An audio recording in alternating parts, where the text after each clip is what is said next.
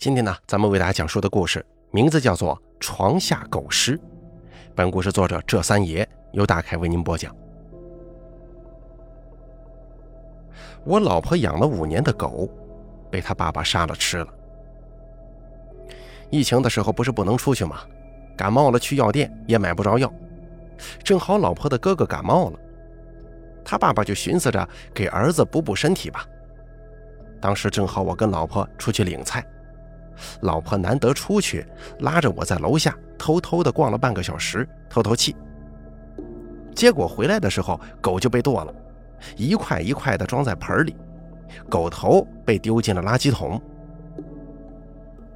老婆当场崩溃大哭啊，说：“你把我的球球杀了。”球球就是那个狗的名字。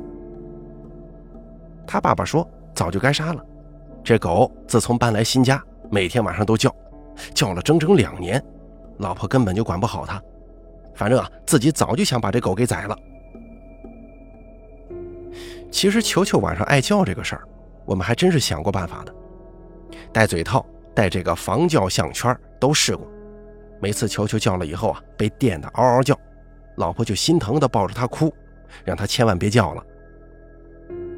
可是球球仿佛经过训练一般，自从搬来新家，他就会跑到大门口。从晚上十一点钟开始叫，一直叫到凌晨一点，足足叫两个小时。大舅子就站在我们旁边笑，我就问他杀狗的时候你就没拦着吗？他说自己不仅没拦着，还帮忙按他来着。后来球球挣扎的厉害，他就好像鲨鱼一样，把球球举起来往地上砸了两下，球球立马就不动了，然后他们就开始杀狗。他把这个过程故意说的特别详细，老婆当时就忍不了了，站起身大吼，骂他爸爸跟他哥哥是人渣，然后跑回自己的房间哭。结果大舅子还不乐意了，让老婆为自己的言行道歉。我是更加恼火，我就说你又不是不知道，那狗是他从小养的。可是他却说那又怎么样？谁让你们管不好狗，每天晚上都叫唤呢？我不想跟他吵架，赶紧回房间去安慰老婆。然后大舅子故意在外头说一些很伤人的话，我很想发火，但我因为疫情封路，寄人篱下，没地位，只好捂着老婆的耳朵，让她听不见。老婆哭了很久，最后哭得太累，睡着了。我想着球球也有一种要哭的感觉，也不敢惊扰老婆，就自己偷偷的抹眼泪。一直到深夜，我还是难以从球球被杀害的阴影当中走出来。结果，我突然听见外头有动静，好像是响起了狗叫声。那狗叫声特别像球球，听着比以往弱了很多。我老婆也在我怀中醒了，她擦着眼泪说：“好像听见球球在叫她。”她有点神经质了，爬起身就往外跑。说：“球球回来找他了。”我也觉得纳闷，跟他一起去了客厅。打开灯之后，外面空空荡荡的，什么东西也没有。我特意看了看时间，是到了晚上十一点钟了，那就是球球平常叫的时间。老婆又继续哭，狗叫声也是时不时的响起。我觉得可能是楼下的狗在叫，就抱着老婆说：“睡吧。”可是他不肯睡，一直跟我说球球的事儿。到了晚上一点钟，那狗叫声又不响了。我陪老婆聊到天亮，出房间的时候，岳父还在厨房里忙。他见到我们出来，很稀奇地说：“我们今天起得早，还知道帮忙把垃圾给丢了。”可是我们哪有帮他丢垃圾呀？我一直都在房间里陪老婆说话呢。岳父就指着垃圾桶说：“狗头、骨头、狗皮都丢了，垃圾桶里头干干净净的。”一说这事儿，老婆又哭上了，但是她已经哭不出眼泪了，就又逃回了自己的房间。我寻思着，这应该是他哥哥丢的，就去哄他别难过了。没了球球，老婆一整天都不肯吃饭。我心疼的厉害。我就说：“球球虽然死了，但是咱家不是还有咩咩吗？咩咩是我们自己家养的猫，老婆也特别喜欢它。我说你要是饿瘦了，等路上解封回去，咩咩就不认识你了。至少啊，让我带你去楼下的小卖部买点零食，看看店里还有什么存货没有，也顺道出去陪你逛逛。”老婆就同意了，跟我出去逛了一会儿。特意在不被防控人员发现的情况之下，偷偷的看了一下小区里平常遛球球的地方。回到家以后，岳父就骂我们，说买这么多零食回来，他说零食包装上会有病毒，要我们赶紧消毒。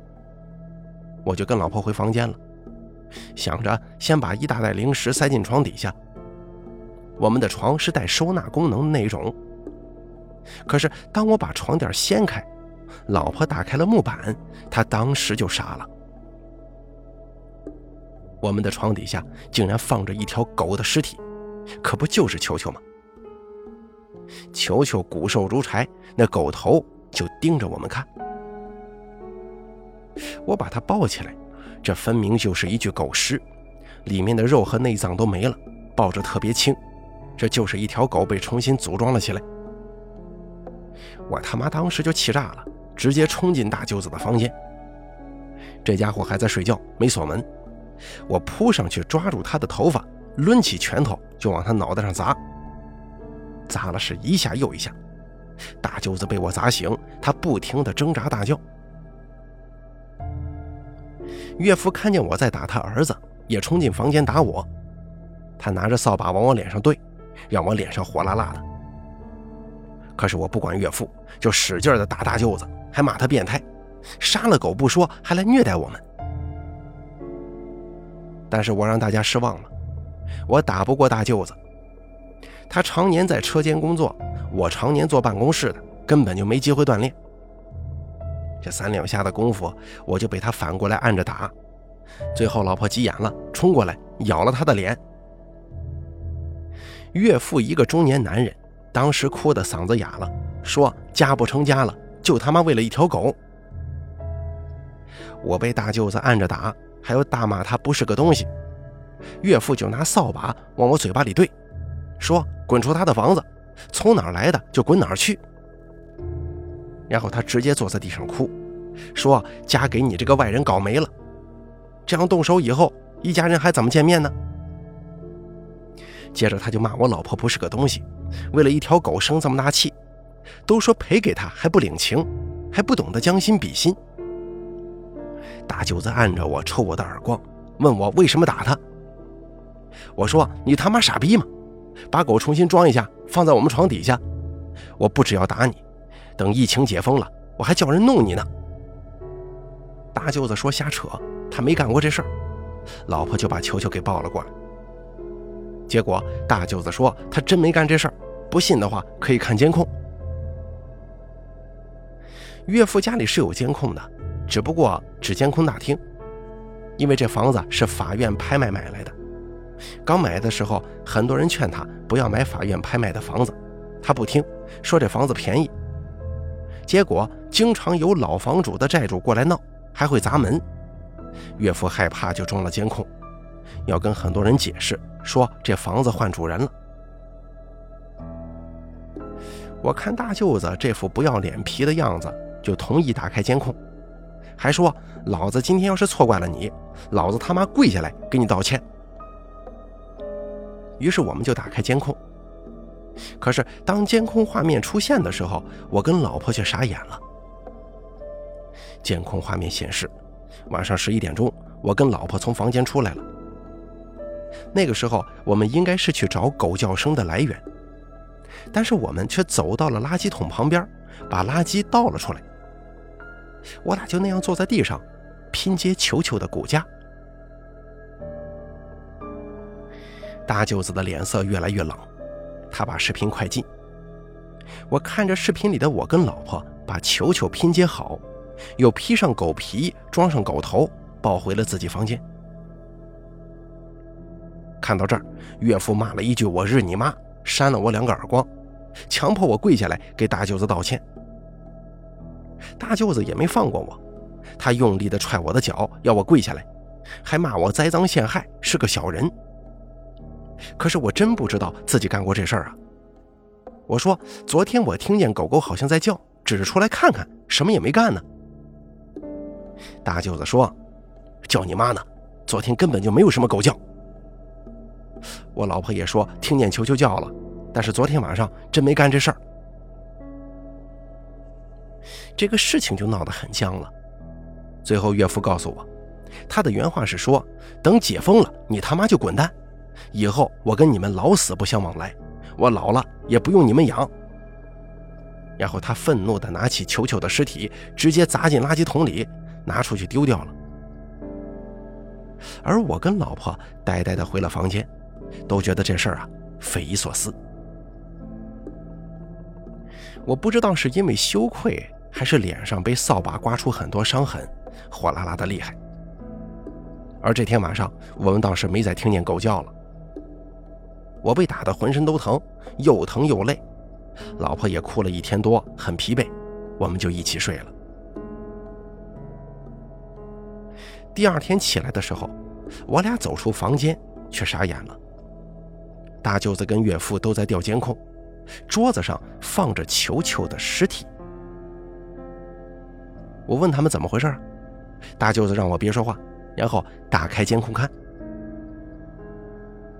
监控画面当中显示，昨天晚上十一点钟，大舅子的房门打开了，他离开了家，十分钟之后抱着球球的尸体回来了，还仔仔细细的给他擦干净。大舅子放完视频，然后问我们昨天晚上有没有听见狗叫声，我们都摇头说没有。岳父就说：“这邪了门了，这狗成精了呀。”要把一家人都变成神经病啊！发生这种事情，要说我心头不慌，那肯定不可能啊！我他妈都吓死了，就怕自己得梦游症。岳父絮絮叨叨地骂着球球，我跟大舅子就来回检查监控，把这两天晚上的监控反复播放。可是看着看着，我突然觉得不对劲了，说：“等一下。”时间是球球死去的第一晚，晚上十一点整。当我们房间的门被打开，我死死地看着门口的地毯。我就问大舅子能不能把视频放大。他打开电脑操作了一会儿，又看了看说明，还是搞不懂。我拿过来操控了一下，很快就搞懂了，然后把画面放大了。我当时一看就觉得地毯不对劲呢。我跟老婆出来的时候，踩在了地毯上，可那个时候地毯上凭空出现了一个脚印，好像是往房间里边走。我跟老婆出来了，却有一双脚往房间里走。这一幕让我毛骨悚然，那是什么东西啊？岳父骂我们别再看了，看这些东西没意义，就不该杀那条狗，邪门的很呐。我没有搭理岳父，而是从厨房里拿出淀粉铺在了三个房间的门口。我告诉他们，走路的时候小心点别踩到面粉；关门的时候也得轻轻的。岳父受不了这个气氛，他恼怒地带着球球的尸体出去了，说要在外头把这条狗给烧了，免得狗回来祸害人。事情发展到这个地步。老婆已经哭不出来了，只会在我的怀里怕得发抖。过了一会儿，岳父回来了，他说：“球球的尸体已经给他烧了，这狗没法再回来害大家了。”我们轻轻地关门，岳父根本不当一回事直接用力把门关上，弄得面粉到处都是，还大骂了几句脏话。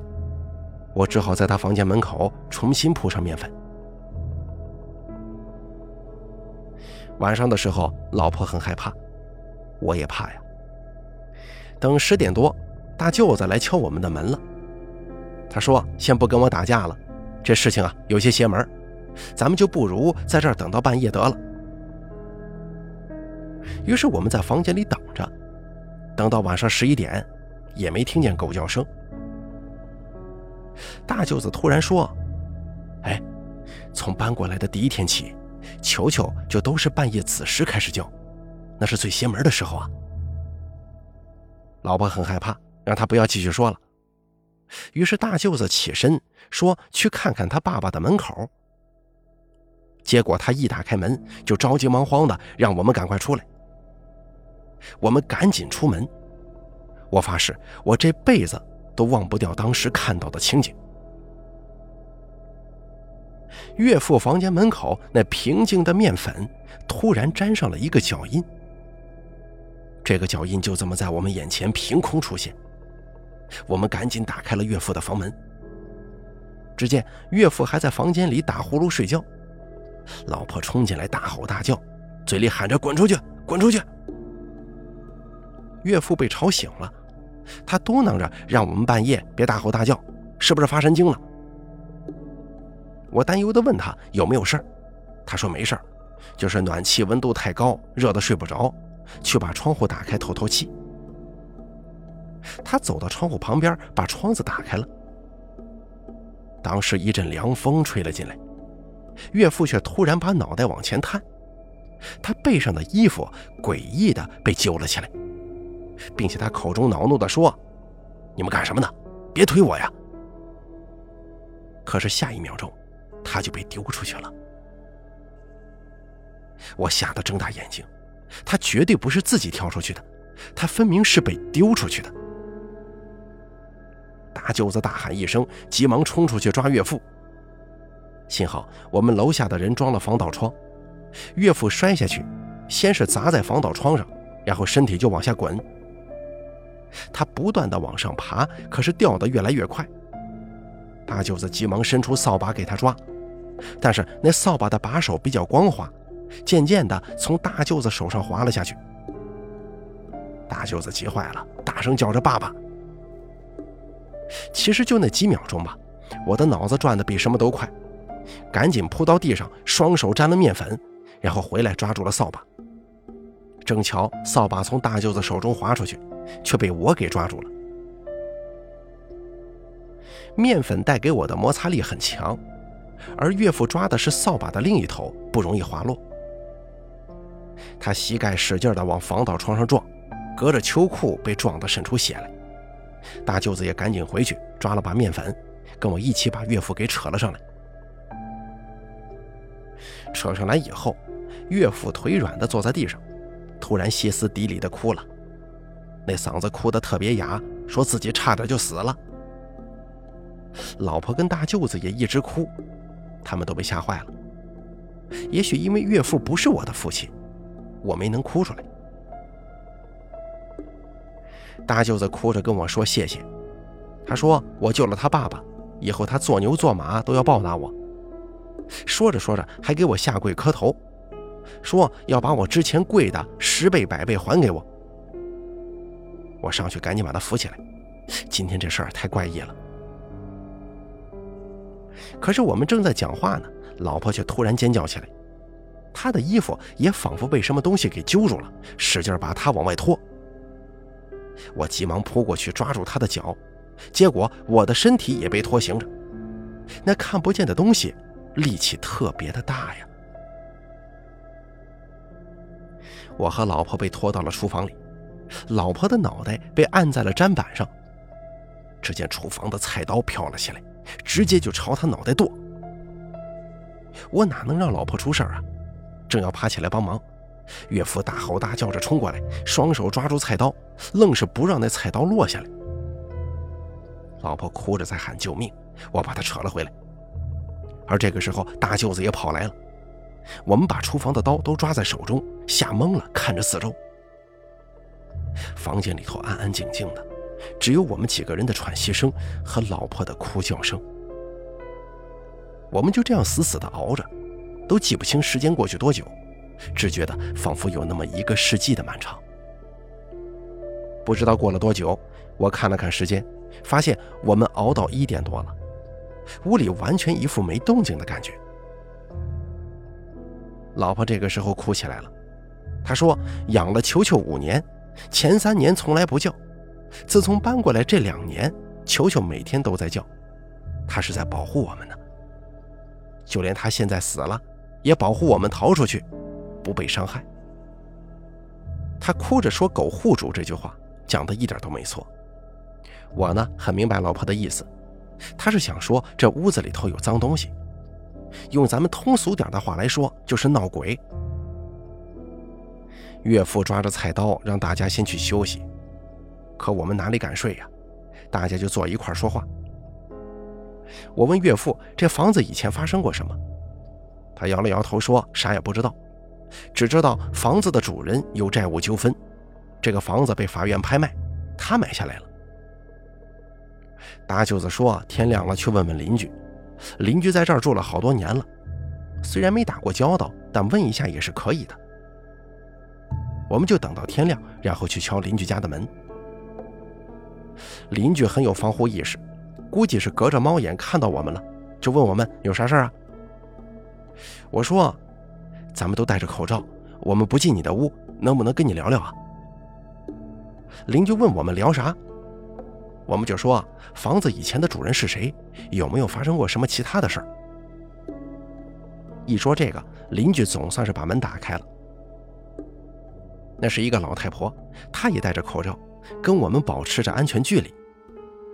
她告诉我们，房子以前是一对夫妻的，那家人丈夫好赌，欠了很多高利贷，闹得债主天天来上门，而她呀就逃出去躲债了，一躲就是七八年。结果两年前她偷偷回来过年，谁知道一位债主得知了这个消息，直接带人上门就打她，两边闹得很凶。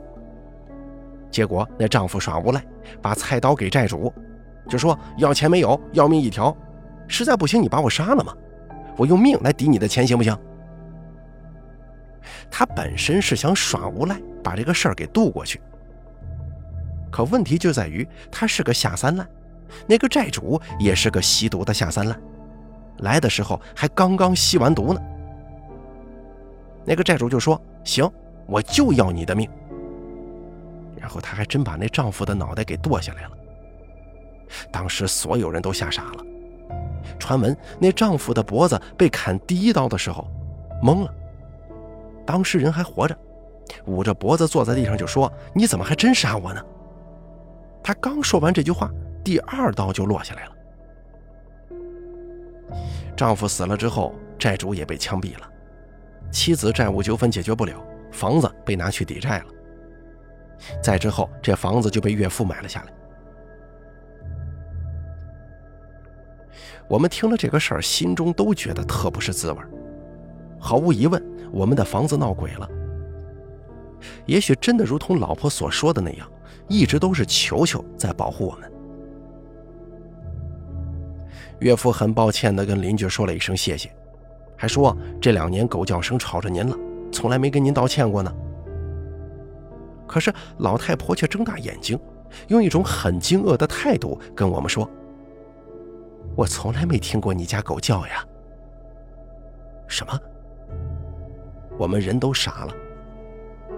仔细一想，球球叫了整整两年的时间，从来没有邻居投诉过，在那个时候就应该察觉到不对劲吧？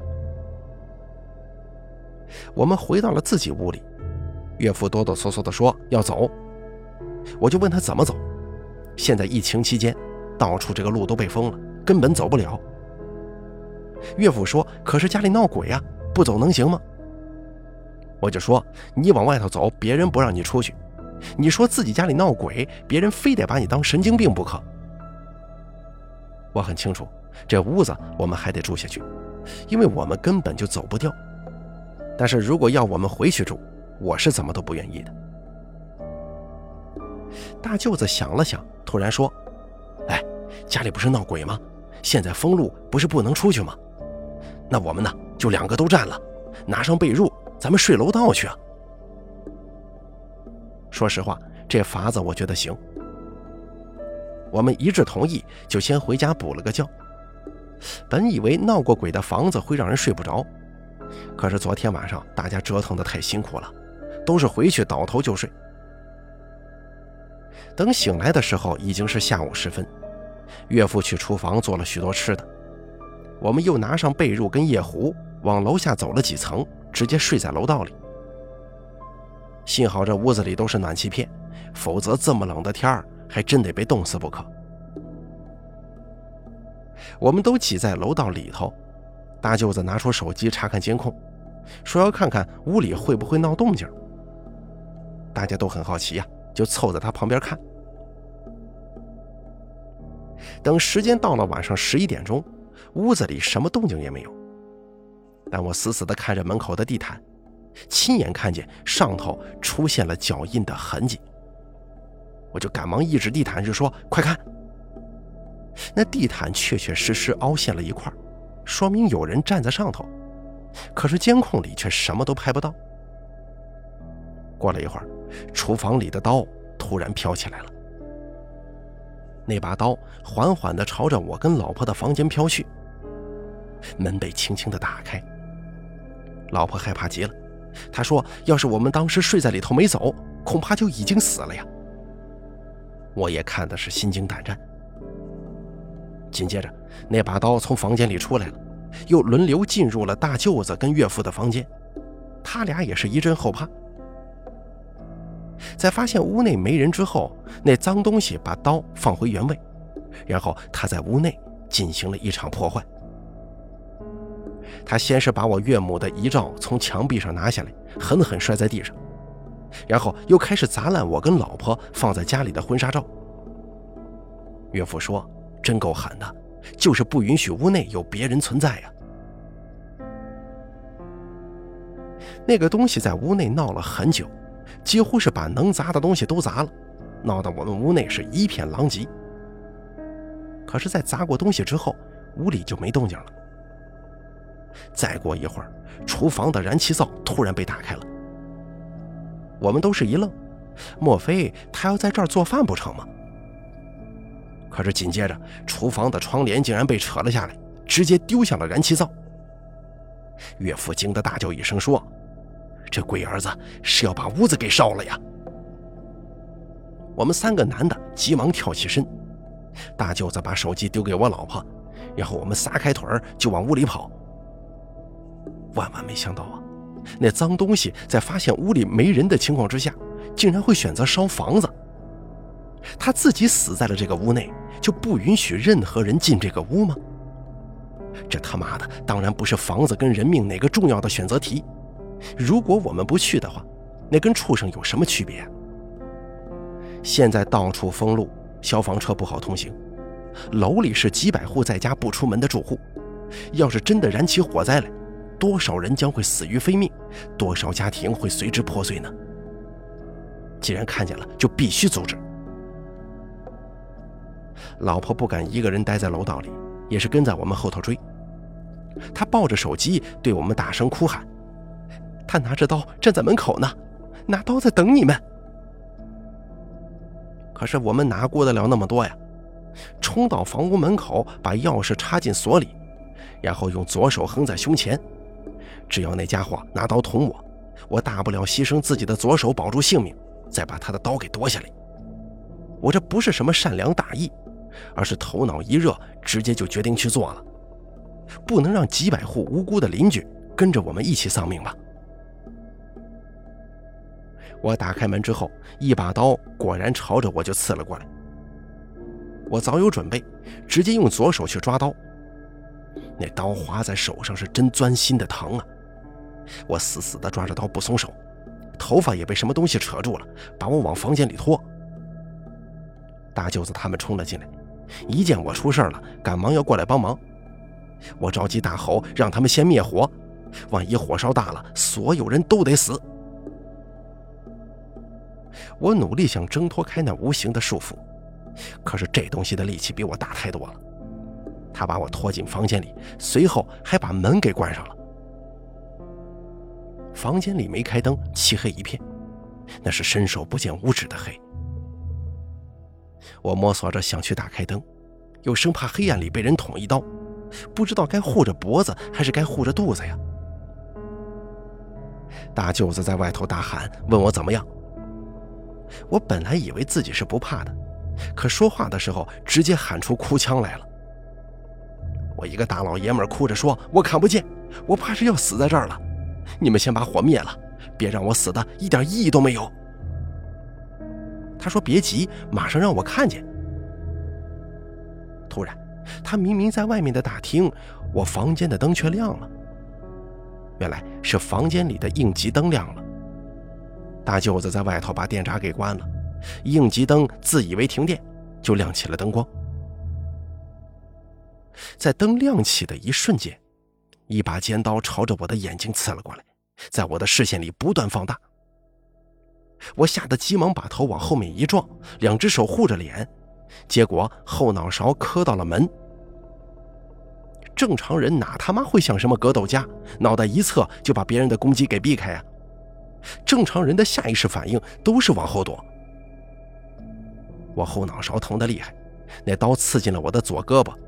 让我本来就受伤的左手更是增添了一道伤痕。那尖刀没刺中我，又往后拨开，再次朝我刺了过来。我这回总算是往旁边躲了，尖刀刺进了木板门。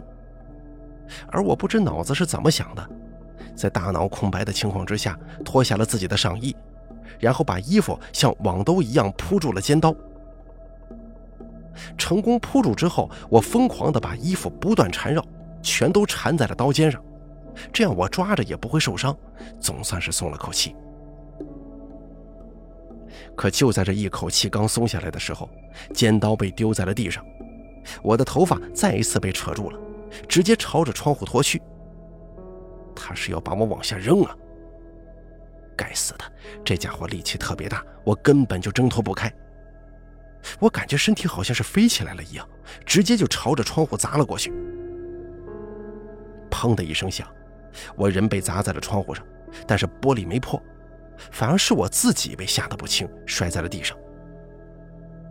这个时候，房间的门终于被打开了，大舅子跟岳父冲了进来，他们看见我身上这么多血，吓坏了，赶忙护在我的身旁。老婆不在这儿。应该是他们让老婆躲起来了。岳父问我怎么样，我哆哆嗦嗦地说没事儿。好不容易才爬起来，三个人都是警惕地看着四周。大舅子赶紧把那尖刀拿了回来，他说忍着，快到一点钟了，那脏东西一点钟就走。我们都很害怕呀，只能保持这个姿势不动。好不容易熬到一点钟。屋内果然什么动静都没了。我精疲力尽地坐在地上，此时老婆也跑进来了，她抱住我问：“要不要紧呢？”在放下松懈的时候，我忍不住哭了。我哭着跟岳父说：“刚才我被砸玻璃上了，你家玻璃质量也太好了，不然我肯定就没命了。”岳父说：“那是必须的，好歹住的那么高，总不能像电影里那样撞一下就碎吧。”他走出房间去打扫屋子，大舅子则是拿来家中的应急箱帮我处理伤口。可是那毕竟是家庭医药箱，也只能简单消毒包扎。他很仔细地帮我看了看伤口，说伤得不深，没必要去缝针。不过我很怀疑他的话，因为他根本不是学医的，就说了一句：“我觉得要去医院缝针。”他反问我一句。你现在敢去医院吗？啊！我想了想，觉得不敢，决定先忍着吧。等岳父把房子打扫好，天都亮了，我们凑在一起，愁眉苦脸的想办法。这房子必须要有人待着，否则就有可能被烧了。可是我们又如何跟那脏东西对抗呢？老婆突然说：“她有办法。”她在楼里有认识的姐妹，那姐妹养了两条金毛，她去借一只过来不就行了吗？我们赶忙说好，狗可以把脏东西挡在外面，要是能弄条狗来就太好了。老婆就赶紧出去了。幸好她跟那姐妹关系不错，疫情期间人家也愿意开门，还真把金毛给借来了。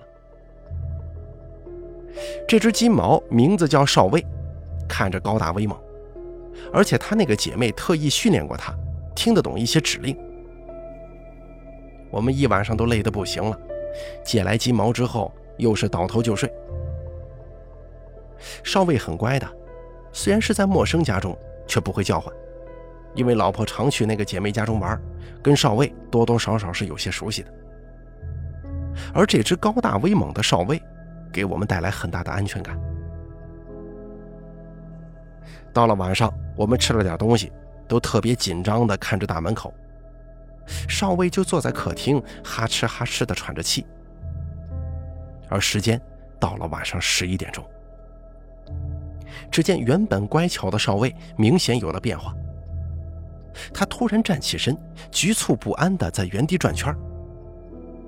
正当我们以为他要吼叫的时候，他却做了一件我们怎么也想不到的事儿。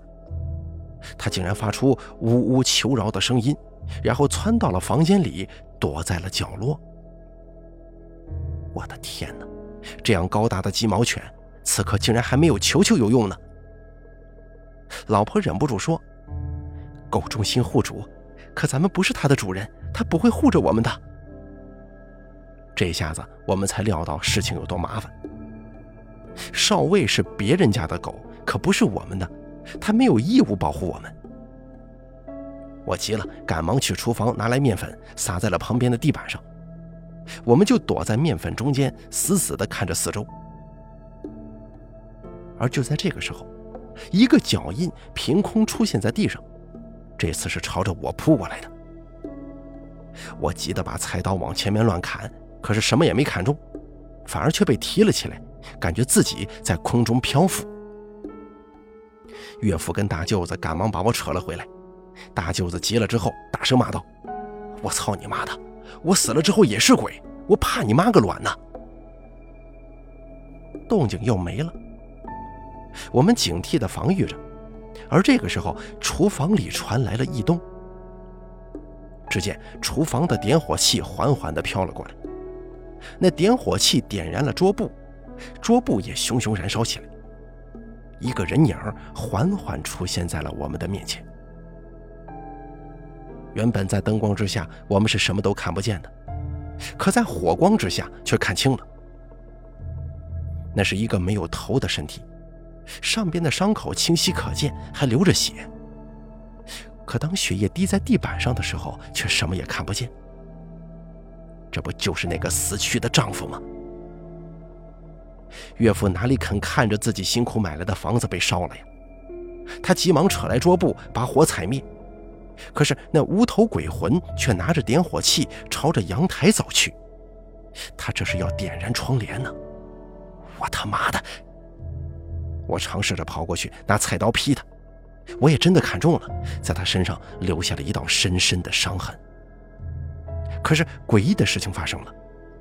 他身上的伤痕竟然以肉眼可见的速度消失了。我算是明白了，我们是人，他是鬼，我们根本就没法对他造成实质性的伤害。而这个时候，那无头尸体放弃了点火器，直接掐住了我的脖子。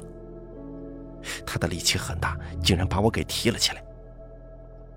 我双腿不断乱蹬，视线开始迅速模糊，根本就喘不上气来。有一种恨不能要吐的痛苦。老婆急了，赶忙上来动手，可就算他怎么拳打脚踢也是无用。这时候，大舅子抢过点火器，尝试拿火去烧他。突然，那无头鬼好像很害怕一样，直接放下我躲开了。我摔在地上，痛苦地咳嗽了好几声，又难受地吐了起来，把晚饭都吐在了地板上。老婆把我扶了起来，哭着跟我说：“她怕火。”我们急忙躲在大舅子身旁，火光可以帮助我们看见他，而且火焰似乎对这个家伙能造成伤害，否则他就不会那么害怕了。岳父拿起椅子往地上砸，他把椅子给砸破了，然后拿了椅子腿给我，自己又拿椅子腿去点燃，却怎么都点不着。我急忙说：“我来。”然后脱下衣服包裹在了自己的椅子腿上。但我知道这样是来不及点燃的。我抱着椅子腿迅速往自己的房间跑，打开抽屉，拿出 Zippo 打火机的燃油，把燃油使劲往衣服上挤。正在挤着，大舅子突然对我喊：“小心点，他朝你那儿去了。”我当时吓得就是一哆嗦，差点没把椅子腿掉地上。这个房间里可是没有火光的，我啥也看不见，就赶紧拿出打火机点椅子腿。火光瞬间出现，在出现的那一刻，无头尸体紧贴着我。我条件反射的把燃烧的椅子腿扑向他，这东西俨然变成了一个火把。无头尸体不停的后退，非常惧怕我的火把。他一路逃到了大厅，而我挥舞着火把对他大声吼：“你他妈倒是过来呀！”他躲在远处，虽然没有脑袋，但是我就是有一种他正在盯着我看的感觉。我鼓起勇气让老婆他们往后退，然后一个人举着火把朝他步步逼近。我一边走一边吓得尿裤子呀！我是真的害怕，但是我的老婆就在旁边，我必须保护好她。我尿着裤子走路，感觉裤子湿哒哒的。而随着我的逼近，那无头尸体也在后退。他诡异地退到了门口，可是那门明明是关着的，他的身体却诡异地穿过了大门，出去了。我看了一眼时间，十二点半，这还没到他以往离开的时候啊。我们又重新躲在一起，用火把对着门口，熬过了这半个小时。等一点钟的时候，我们全身都软了，坐在地上喘气。老婆抱着我哭，还说我勇敢。我有点不好意思，说：“哎呀，我身上骚得很，别靠近我。”他说不嫌弃。然后就抱着我哭了很久，一抽一抽的。我有些尴尬的举了举火把，说：“以后的日子可能要靠它了，就是怕家里的东西烧完了没得烧啊。”岳父说：“没关系，他天亮就把床板给劈了，能做多少火把就做多少。”天亮之后，岳父果真把床板劈了。老婆把少尉送回去之后，则是接到了物业的电话。说是有东西要取，让我们自己去取一下。我们下楼一看，我才发现竟然是咩咩被带过来了。我问保安怎么回事，他跟我保持着安全距离，让我别靠太近，然后说是我妈送来的。我纳闷的给我妈打电话，问她怎么正好好的把猫给送过来了呀？我妈说这些天她找了一份志愿者工作。在宾馆给人做隔离工作，他是负责送盒饭的。上班的路上，他正好会路过我们家，而他呢又懒得铲猫砂，觉得屋子里很臭，就把咩咩给我们送过来了。我真是一脸的无奈，我本身就遇到了麻烦事儿，但是我没法跟妈妈说，因为我不想她担心。于是我只好把咩咩提回去了，帮他摆好猫砂盆，放了猫粮和水。新环境让咩咩很害怕，但是因为啊，他跟我和老婆特别熟悉，就腻在我们俩身旁。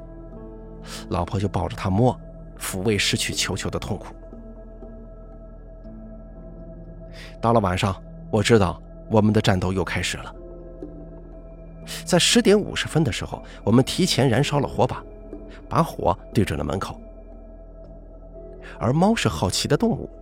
咩咩看着我手上的火把，好几次跳起来想玩，让我特别无奈，生怕烫到它。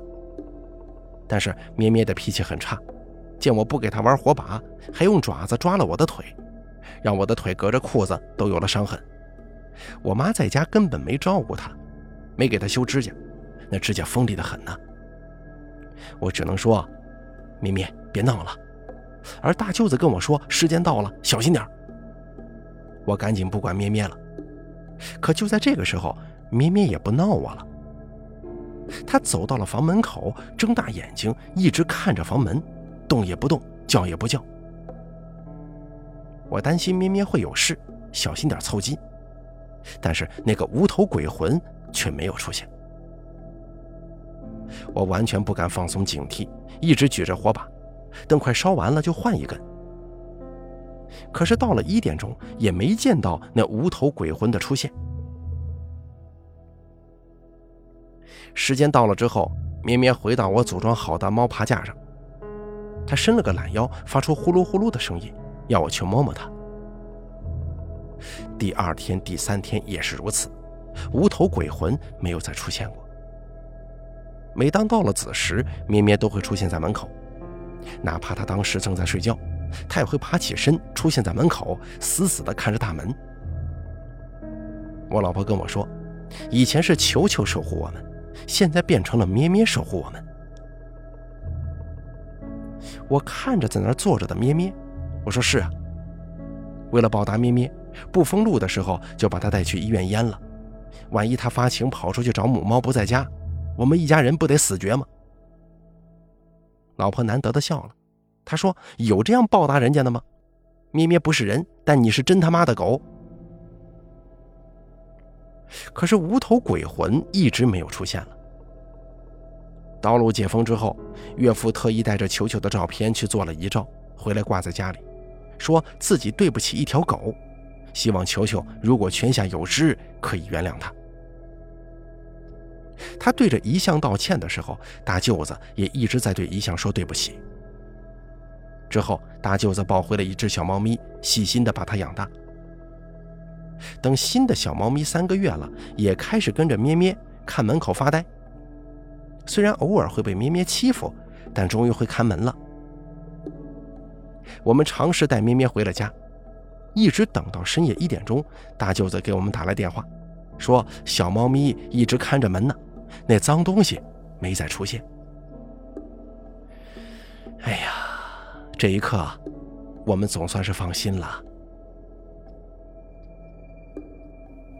好了，床下狗尸的故事演播完毕。感谢您的收听，本故事作者这三爷由大凯为您播讲。